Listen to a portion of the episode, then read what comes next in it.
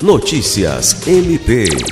O Ministério Público do Estado do Acre, por meio da Promotoria Civil do município de Feijó, conseguiu nesta quinta-feira 24 medida liminar que obriga o Estado do Acre, por meio do Hospital Geral dessa localidade, a fornecer declaração de óbito por causas naturais, mesmo fora da unidade de saúde.